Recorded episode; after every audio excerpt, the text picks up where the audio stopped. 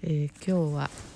えー、私の写真の撮り方について、えー、自分でもちょっとあの振り返って整理してみたいと思ってあの2つに分けて話してみたいと思います。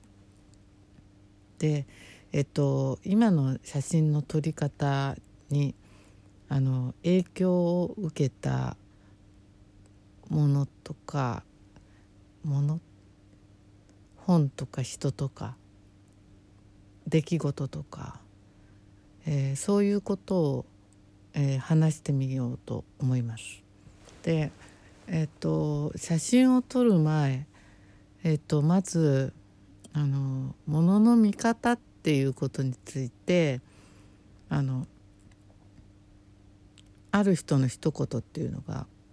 結構影響与えてるんですね。でえっと私が大学の頃にあのよく山中湖にある不思議なペンションに遊びに行ったりしてたんですけどあのそこのペンションのあのななんて言うんですかなんか主じゃなくてなんだろうあのオーナーの人があのちょっとすごい不思議な人であのペンションの中には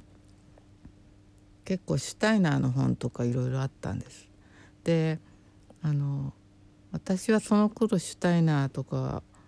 興味があっても全然読んでもさっぱり分かんないしあのでもまあ惹かれるものはあったんですけどといろんな面白い話をそのオーナーがしてくれてですごく刺激を受けてたんですよね。でその時あの私に言った言葉が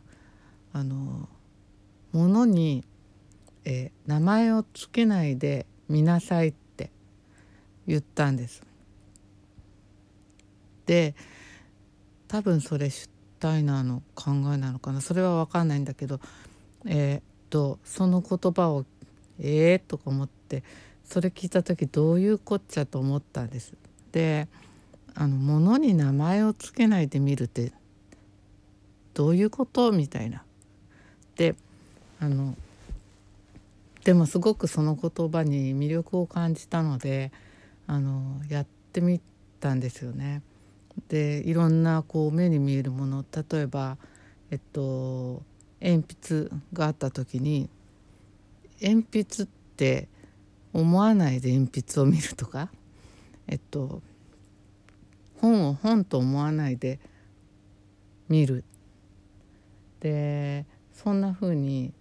あの私のたちの身の回りっていうのは、まあ、赤ちゃんは言葉を覚えてないからえっ、ー、とその名詞っていうか分かんないけどあのもう大人になると名詞だらけですよね。今私の目の前にあるのもソファークッション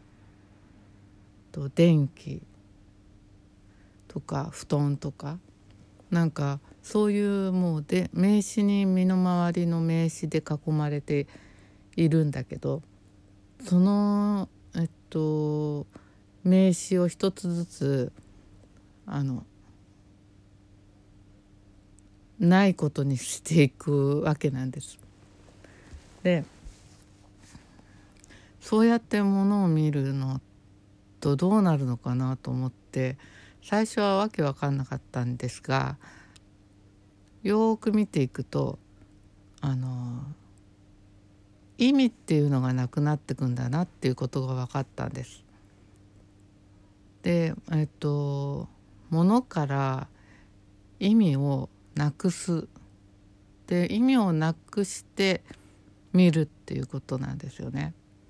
でそうするとまあちょっとあの戻るのは無理だと思うんだけど赤ちゃんみたいにものが見えるちょっとその感じが味わえるのかもしれないです。で目の身の回りのものを、えっと、そうやって名前を付けないで見る練習をしていくとどんどんどんどんいろんなものの意味が剥ぎ取られていきますよね。でその見方っていうのは結構あの今の写真の撮り方に役に立っています。でえっとというのもあのカメラっていうのはあの撮る時にあの、まあ、当然なんですけどカメラは何も考えてないのでとこれが机だとかこれが本だとか思って撮ってないわけですよね。で撮る私はそう思って撮ることはできます。でも、えっと、それを撮る時にそう思わないで撮ることもできます。でその写った写真を見た人は例えば、えっと、私が本を撮るとします。で本を撮る時にうんと本と思わないで私は見ていて撮ることはできます。でカメラもそれは本とは思っていません。でもその写真を見る人は本と思いますよね。そこが えっとなんかそのズレっていうのかそこをいつもなんか考えてて本を取らないつもりで撮ってるんだけど見る人は本と思って見る。